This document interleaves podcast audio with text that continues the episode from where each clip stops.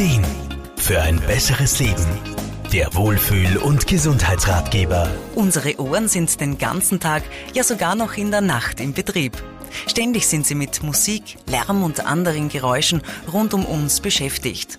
Und dann sollen sie auch noch immer das, was zu einem gesagt wird, hören.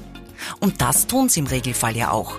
Aber Lebens- und Sozialberaterin Irma Frohmann weiß aus Erfahrung, dass der Inhalt des Gesagten nicht immer richtig ankommt. Mir fällt da immer der Song von Wolfgang Ambros ein, wo es im Text da heißt, du verstehst mich nicht, du verstehst mich nicht, mir kommt sogar vor, du hörst gar nicht zu und so weiter.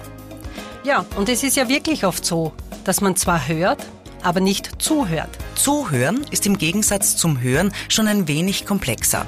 Da sind in der Regel mehrere Sinne eingebunden. Man nimmt ja zum Beispiel auch den Tonfall, die Gestik und die Mimik wahr. Richtiges Zuhören bedeutet eben auch auf diese Dinge zu achten. Denn gerade hier schwingen meistens ganz subtil oft Mitteilungen mit. Da braucht es schon sehr viel Aufmerksamkeit. Ja, und auch Konzentration. Aber auch die Person, die spricht, sollte einiges beachten, wenn sie nicht nur gehört, sondern auch verstanden werden will. Langsames und deutliches Sprechen und auch die Wortwahl und sogar die Lautstärke sind wichtiger, als man vielleicht denkt. Auch die Ausdrucksweise selbst ist für Irma Frohmann ein wichtiges Kriterium. Wir haben ja alle unsere eigenen sogenannten Landkarten im Kopf. Und die sind klarerweise sehr individuell. Ja, und dann versteht es sich von selber, dass nicht alle die gleichen Vorstellungen von Dingen haben.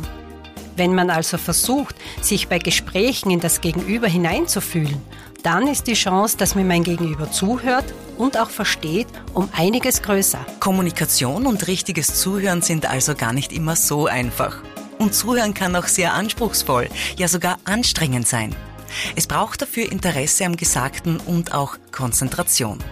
Lässt man sich aber darauf ein, wird man bald merken, dass die Kommunikation um einiges an Qualität gewinnt. Wer sich hier verbessern möchte, den kann ich beruhigen.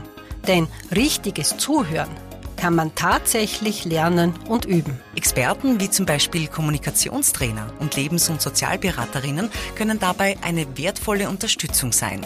Sigi Gratzer, Serviceredaktion. Der Wohlfühl- und Gesundheitsratgeber. Jede Woche neu